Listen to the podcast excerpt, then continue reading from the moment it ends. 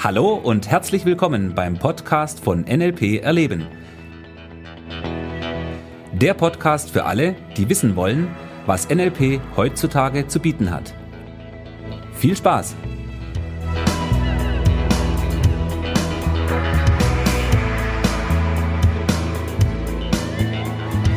Ja, hallo, hier ist wieder der Thomas und Heute in der heutigen Folge geht es um das Thema, wie reagierst du auf die Welt? Und ich habe mir gedacht, das ist ein echt unglaublich spannendes Thema, weil es ja wirklich jeden von uns betrifft. Und es betrifft nicht nur jeden von uns, sondern wir erleben es sozusagen jeden Tag. Das Spannende dabei ist ja der Punkt, dass wir in der Regel unsere Reaktion auf die Welt da draußen nicht unbedingt, naja, ich sag mal, im Griff haben. Und auch viele Leute haben so den Eindruck, dass sie sehr wenig Kontrolle darüber haben, wie sie selber auf die Welt da draußen reagieren. So, dieser Begriff, wie wir auf die Welt reagieren, das kann jetzt natürlich alles Mögliche beinhalten. Ja, das kann sein, du sitzt vor dem Computer und scrollst ein bisschen im Internet rum, schaust ein bisschen rum, klickst, ähm, guckst dir vielleicht irgendwelche Nachrichten an oder Facebook, Instagram oder was auch immer. Und da bekommen wir ja jede Menge Input erstmal aus der Welt da draußen. Und diese Dinge, die triggern natürlich etwas bei uns. Ja, in dem, wie wir selber die Welt natürlich wahrnehmen, sehen, einschätzen, was wir glauben und so weiter. Und dementsprechend haben wir dann natürlich oft irgendwelche Reaktionen darauf.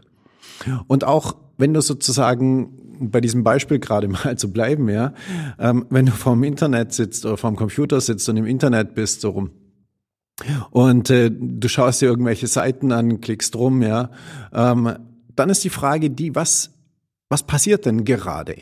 Ja, und oft sind wir ja wirklich im Inhalt drin, ja, das heißt, es ist das Thema, was dich gerade interessiert, fasziniert, vielleicht sogar ärgert, aufregt, was auch immer. Ja, und das wiederum sorgt aber dafür, dass du dich in der Regel mehr damit beschäftigst. Es könnte natürlich auch sein, dass es einfach nur langweilig ist und du zum nächsten Thema gehst, das interessanter ist. So, ähm, allerdings auch hier ist natürlich ein unbewusster Prozess am Wirken. Ja, und diese Dinge, die begegnen uns jetzt erstmal in den unterschiedlichsten Bereichen in unserem Leben. Ja, das kann sein, wenn du irgendwo unterwegs bist, im Auto, zu Fuß. Das kann sein, wenn du beim Arbeiten bist, ja, die Kollegen vielleicht oder Kunden oder wie auch immer die lösen bestimmte Dinge bei dir aus. Ja, es gibt vielleicht Kunden oder Kollegen, Mitarbeiter, die du magst. So, da passiert auch wieder eine Art Automatismus. Das gleiche passiert dummerweise eben auch bei den Leuten, die du nicht magst, ja, die du nicht so toll findest. Und das Spannende an der Geschichte ist, wenn du darüber mal nachdenkst, ja, so gehst du im Prinzip ja durch dein gesamtes Leben.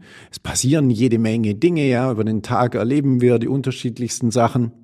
Und je nachdem löst es unterschiedliche Dinge bei uns aus.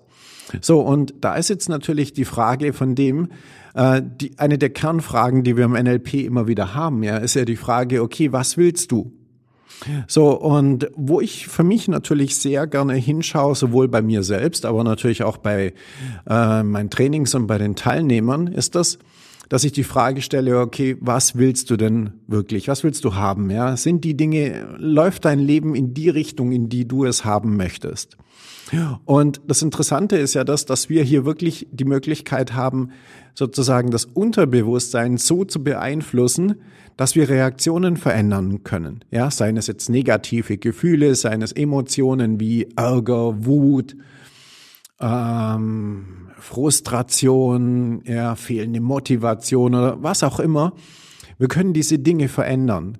Weil NLP beschäftigt sich ja damit, wie sozusagen das Unterbewusstsein funktioniert, ja, welche unbewussten und das Ganze bitte in Anführungszeichen Programme hier ablaufen. Ja, diese Metapher mit diesen Programmen wird natürlich gerade im NLP gerne verwendet. Ja, natürlich, wir Menschen, wir sind keine äh, Maschinen oder Roboter oder Computer oder so. Es ist wirklich nur eine Metapher. Und so sehen wir das Ganze auch. Und was uns jetzt natürlich interessiert, ist diese Frage, okay, wie kannst du die Dinge auch wirklich so verändern, dass du merkst, dass sich dein Leben verändert? Und zwar in eine positive Richtung. Der erste Schritt ist natürlich der, mal darüber nachzudenken, okay, was soll sich denn verändern?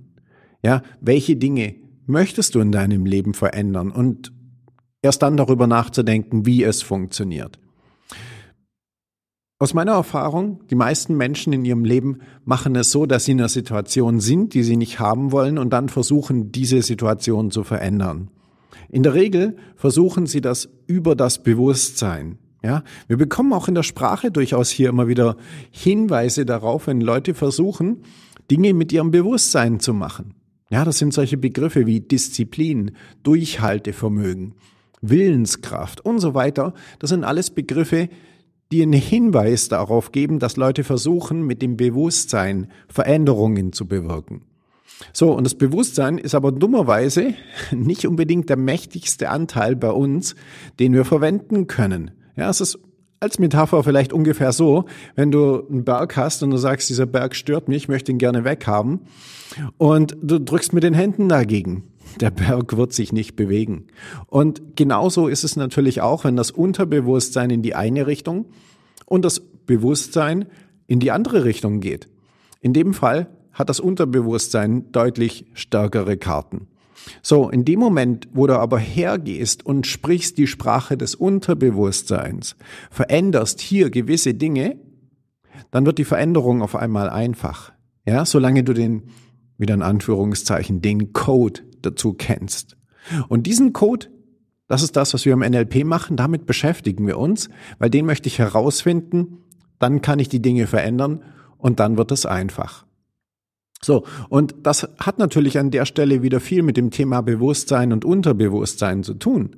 Ja, weil die, die meisten Dinge in unserem Leben, die erleben wir ja eher als, hm, ich sag mal, Beobachter, ja, oder eher als passiver Akteur, als dass wir wirklich derjenige sind, der die Dinge macht. Ich weiß, ja, das kommt uns ein bisschen anders noch vor. Nur wenn du mal genau hinschaust und beobachtest, was sind die Dinge, die du gerade machst, ja, jemand greift irgendwie nach einer Tafel Schokolade und isst Schokolade.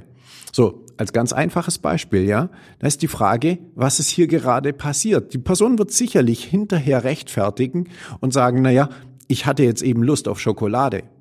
Okay. Ja, nur die Frage ist, ist das wirklich das, was passiert ist? Und das ist ein sehr interessanter Ansatz, wie ich finde. Denn wenn wir hier ein bisschen genauer hinschauen, dann ist es mehr, dass halt irgendwo dieses Ding getriggert wurde, durch was auch immer. Die Person hat an Schokolade gedacht oder sie hat irgendwas gesehen oder was auch immer. Und daraufhin ist ein unbewusstes Programm gestartet worden und hat etwas gemacht.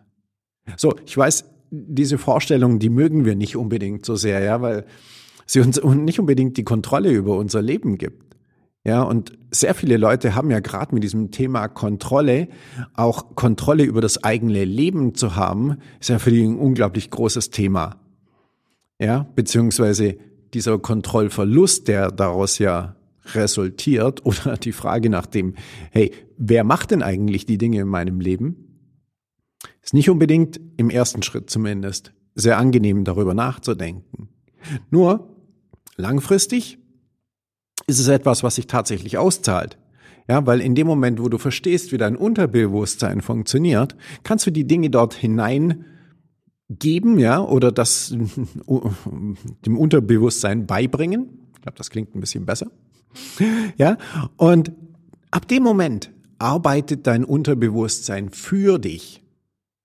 Ja, und das ist eine ziemlich coole Geschichte. Weil wenn dein Unterbewusstsein für dich arbeitet, wird dein Leben stückweise besser. Natürlich darfst du immer noch die Richtungen vorgeben. Ja, das ist etwas, dafür brauchen wir wieder das Bewusstsein. Das kann das Unterbewusstsein nicht machen. Weil das Unterbewusstsein ist einfach nur eine Lernmaschine. Und in dem Moment, wo du weißt, wie du diese Lernmaschine mit den richtigen Anweisungen fütterst, wird sie für dich arbeiten. Da das die meisten Leute aber nie gelernt haben, wundern sie sich, dass sie in ihrem Leben nicht die Dinge erreichen, die sie erreichen wollen. Ja, dass sie Dinge machen, die gegen die eigene Gesundheit gehen, die gegen den eigenen Körper gehen, ja. Ey, wenn du überlegst, ja, was manche Leute an Nahrung zu sich nehmen und wir vergleichen das Ganze mal, ja, mit, naja, dem deutschen, dem deutschen liebstes Kind, das Auto. Ja, was kaufen die Leute für Motoröl? Kaufen sie irgendein billiges? Ja, oder kaufen Sie ein hochwertiges Motoröl. So, und der Punkt ist der, sehr viele Leute geben sehr viel Geld aus für Motoröl und ähnliche Geschichten. Ja, gehen dann aber mit dem Auto am besten noch in den McDrive oder wie dieses Zeug auch immer heißt. Und ohne darüber nachzudenken, was sie ihrem eigenen Motor antun oder auch nicht. Ja, und das ist so ein bisschen, vielleicht auch wieder so als Idee, um mal ein bisschen darüber nachzudenken, was passiert denn hier gerade? Eine sehr spannende Geschichte. Ja, natürlich kannst du dich ernähren, wie du möchtest. Das ist nicht mein Thema. Da darfst du selber darüber nachdenken. Nur der Punkt ist der, was ist wichtiger? Das Auto oder du? Okay, in diesem Sinne, ich hoffe, ich habe wieder ein paar Anregungen mitgegeben und äh, wünsche dir viel Spaß beim Umsetzen. Maximalen Erfolg, dein Thomas. Tschüss!